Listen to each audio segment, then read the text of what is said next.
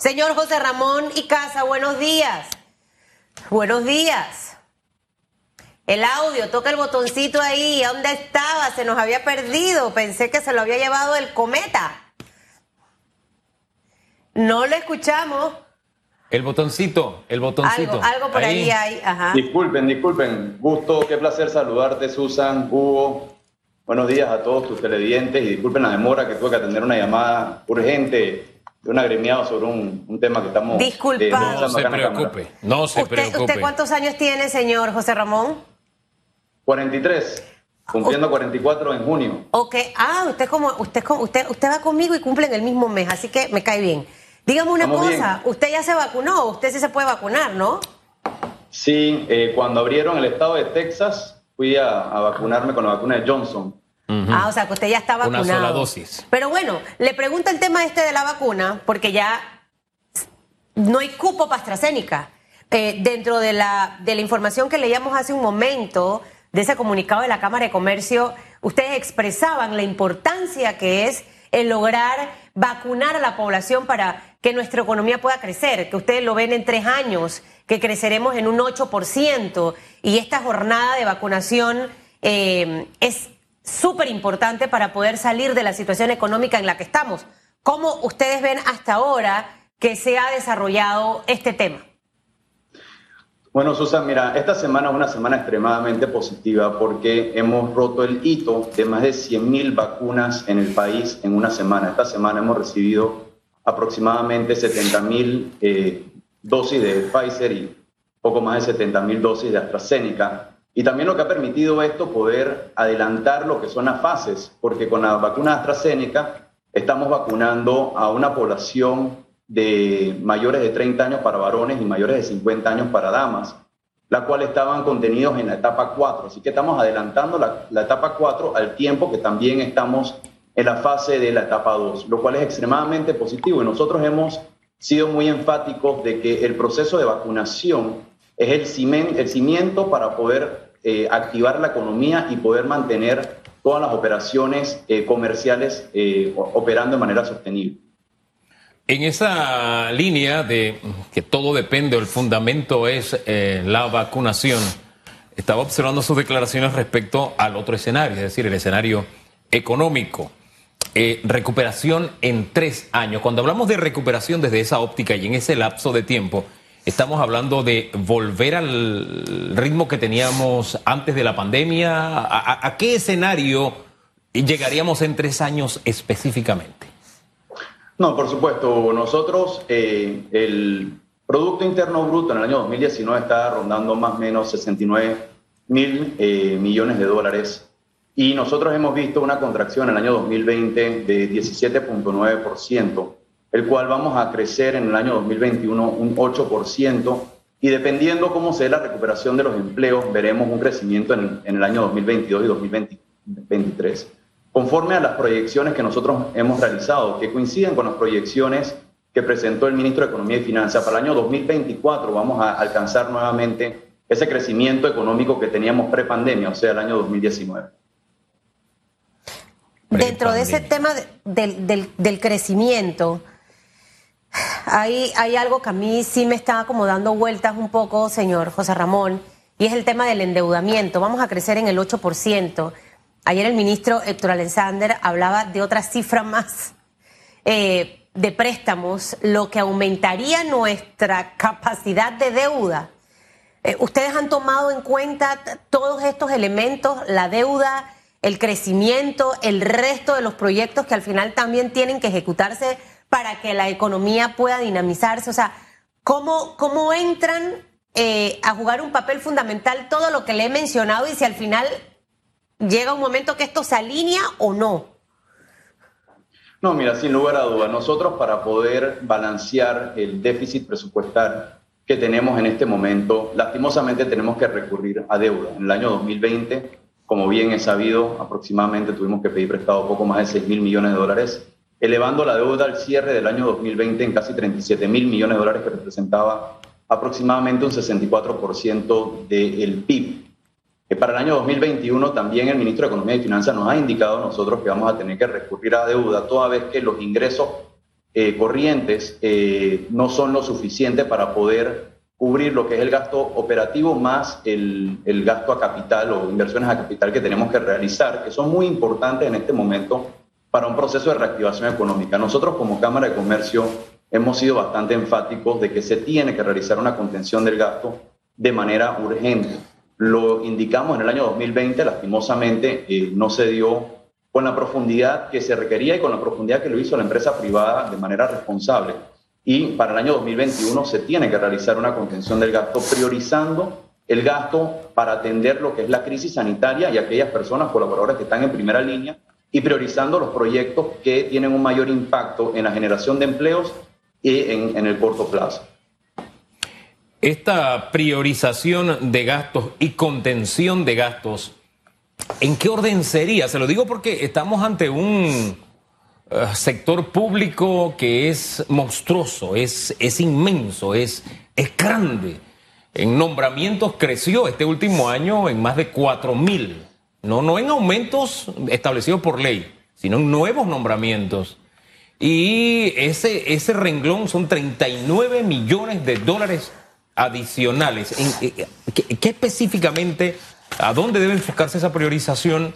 ¿Qué recortes, qué debe podarse? Y el, ahorro, ¿de cuánto debería ser? ¿A cuánto podría aspirar el Estado? Teniendo en cuenta que es el gran empleador en este momento. No, indudablemente, Hugo. Nosotros hemos visto cómo ciertas instituciones ministerios han tenido un incremento importante en la planilla estatal. Yo quiero referirme a uno y es el órgano legislativo. El órgano legislativo hemos visto cómo ha habido un incremento en los últimos años, y no de este gobierno, de gobiernos anteriores, y resulta inverosímil ver la cantidad de, de, personas empleadas solamente en ese órgano del Estado, en la cual, eh, si nosotros hacemos una relación en la cantidad de diputados en comparación a la cantidad de personas empleadas en la Asamblea Nacional, de verdad que resulta bastante eh, alta. Eh, y podemos hacer esa relación también con otros ministerios que definitivamente es una cantidad de personas altas, sobre todo a nivel alto, con salarios altos entre asesores, supervisores, subdirecciones y demás ahí hay una oportunidad de recorte importante. Si nosotros tomamos en cuenta de que la planilla estatal ronda poco más de 400 millones de dólares al mes y podemos hacer un recorte, por más mínimo que sea, de un 5 a 10%, estamos hablando ya de cifras importantes, que esa cifra se puede destinar a inversión. Nosotros coincidimos de que definitivamente no es el momento para hacer una reducción total del presupuesto sacrificando inversiones. Hay que hacer una reducción por el lado del gasto y aumentar la, la, la, inversión, la capacidad de inversión del gobierno, de manera tal de que nosotros podamos eh, realizar las inversiones que se requieren en este momento. No es el momento tampoco de una contención completa de lo que es la inversión, porque eso ayuda, eso afectaría, disculpen, en lo que es la reactivación del empleo. Ahí hay, ahí hay algo que me, que me sigue generando un poquito de ruido. Eh, el abultamiento de la planilla estatal se ha dado en los últimos años, es cierto pero vamos a tener índices de desempleo muy altos, señor José Ramón. O sea, ¿cómo, cómo hacer ese manejo de una reducción probablemente en, gastos en el sector público, este tema de, planilla, posiciones, que serían personas que se sumarían a esa lista de desempleo sin que el gobierno ponga en marcha en realidad rápidamente todos esos proyectos que anunció a inicio de este 2021 el presidente Cortizo, proyectos de inversión súper importantes. Em, y, entender un poco lo que representa esa, esa, esa frase que leía ayer de adiós al grado de inversión, bienvenido el tema de la calificación de los bonos y, pensando en que nuestra deuda pudiera ascender a 45 mil millones de dólares y que es entendible que vamos a tener que endeudarnos para poder hacerle frente a todo esto pero ahí hay un peso significativo y si los proyectos de inversión no terminan de arrancar, ustedes presentaron una serie de propuestas súper interesantes para dinamizar la economía. Fabulosa, la conferencia de prensa, todo, todo, todo el, plan que se hizo para que se conociera, pero realmente esto ha empezado a ejecutarse. ¿Sienten ustedes que realmente ya estamos viendo los primeros pasos? Eh, la situación no es tan fácil, es compleja. Deuda, eh, desempleo, reducción. ¡Wow! Yo ni quisiera estar en, ese puesto. Es difícil. Sí, mira, Susan, tu, consulta tiene tres componentes. Vamos, vamos por partes. La primera es, nosotros tenemos que eh, empezar a impulsar inmediatamente, y así lo anunció el gobierno y está contenido entre las propuestas del CONEP, un, plan, de CONEP, un plan de rehabilitación y mantenimiento de infraestructura pública, tanto vial como de infraestructura soterrada. Me refiero a sistemas pluviales, acantarillado, eh, líneas de agua potable, mantenimiento de edificaciones. Eso puede poner en la calle circulante de manera inmediata. Nosotros como parte del CONEP hicimos un, un plan eh, de, obras de mantenimiento de menor cuantía que, que representaba aproximadamente la generación de 16 mil empleos, una inversión de poco menos de 40 millones de dólares a nivel nacional. Yo creo que en esa vía nosotros tenemos que reactivar el empleo de manera tal que podamos ir generando empleo al tiempo que vamos haciendo eh, pequeños recortes en la planilla estatal sobre todo en los rubros que bien comenté eh, eh, anteriormente, niveles asesores, niveles en la asamblea también hay que entrar, en otras instituciones definitivamente que hay eh, capacidad de recorte. El otro componente que mencionabas en tu consulta es el tema del nivel de endeudamiento. Definitivamente que nosotros tendremos que recurrir a deuda y eso va a aumentar la relación deuda-PIB y eso puede poner en riesgo lo que es la calificación de riesgo. Es por ello que nosotros tenemos que ser muy estrategas en cómo nosotros vamos a presentarnos ante las calificadoras de riesgo, en la cual nosotros tenemos que mantener la ley de responsabilidad fiscal, en la cual el ministro se comprometió con unos hitos de endeudamiento eh, en relación a lo que es el Producto Interno Bruto y tenemos que ser muy cuidadosos de mantener esos hitos y que no termine en una promesa sin cumplir. Por último, menciona sobre el tema de la reactivación económica. Definitivamente que los planes que nosotros presentamos en el CONEP que son 47 propuestas. Hay propuestas que son a corto, mediano y largo plazo. La gran mayoría, el 61% de las propuestas, son a corto plazo y fueron enfocadas de esa manera precisamente porque reconocemos la necesidad de poner circulante en la calle para poder estimular el consumo, que es lo que estaría reactivando la economía. Nosotros tenemos que priorizar los proyectos y las obras en función a su impacto a corto plazo, generación de empleo y efecto multiplicador en la economía. Hombre, ahí, cuando uno mira la planilla estatal, realmente hay áreas donde se puede apretar. Eh, cuando uno mira el tema de los asesores, cuando uno mira el tema de personas que se jubilan y se jubilan, oiga, con un, creo que con un estatus que les permite vivir bien y que al día siguiente están contratados como asesores, uno se pone a hilar por ahí delgado y se da cuenta de si hay por dónde ahorrar sin que necesariamente le quites el pan a alguien que está trabajando por el pan nuestro de cada día. Yo, creo que sí existe espacio si le metemos la lupa y también rescatamos algo del servicio público. La vocación de servir es algo que tenemos que rescatar en este país. Yo conozco mucha gente que dice, si el gobierno quiere, yo lo ayudo.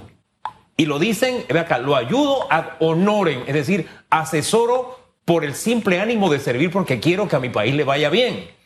Entonces yo creo que tenemos gente con ganas de servir sin pensar en el dinero porque, bueno, en este momento no lo necesita, le va bien en su empresa o tiene un sustento, lo que sea, o tiene la experiencia y dice quiero poner mi experiencia. Y por el otro lado, creo que hay espacios que, que no, pondrían, no pondríamos la carga en ese sector que está viendo cómo pone el plato de porotos y de arroz todos los días, ¿no le parece?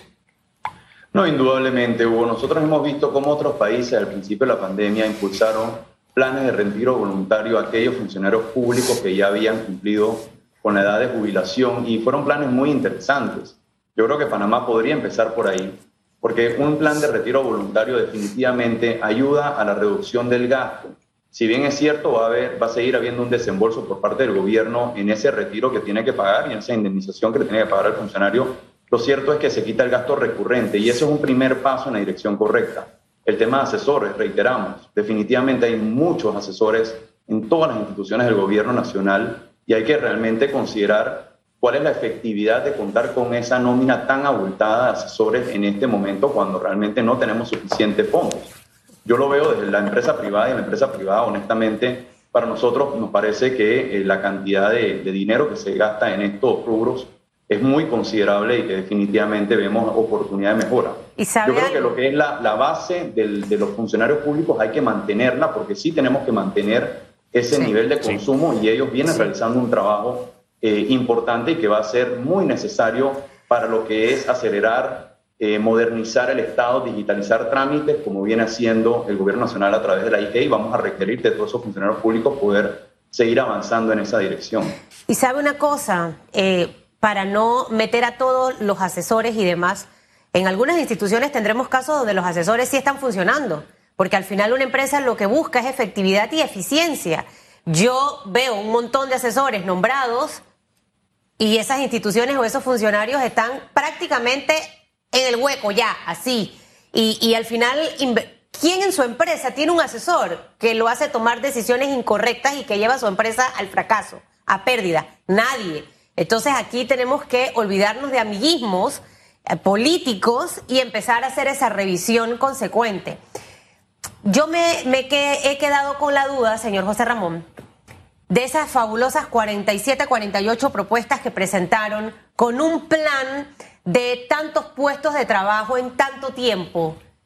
El gobierno ha hecho algo. Eh, sinceramente, em, luego de, ese anuncio, ¿ustedes sienten que en esta oportunidad sí se están haciendo eh, acciones puntuales para trabajar en vías de ese plan? Sí, mira, quiero referirme al tema de los asesores porque coincido plenamente contigo. Definitivamente que el gobierno sí necesita asesores. Nuestro cuestionamiento va dirigido a la cantidad de asesores, que hay que hacer una revisión.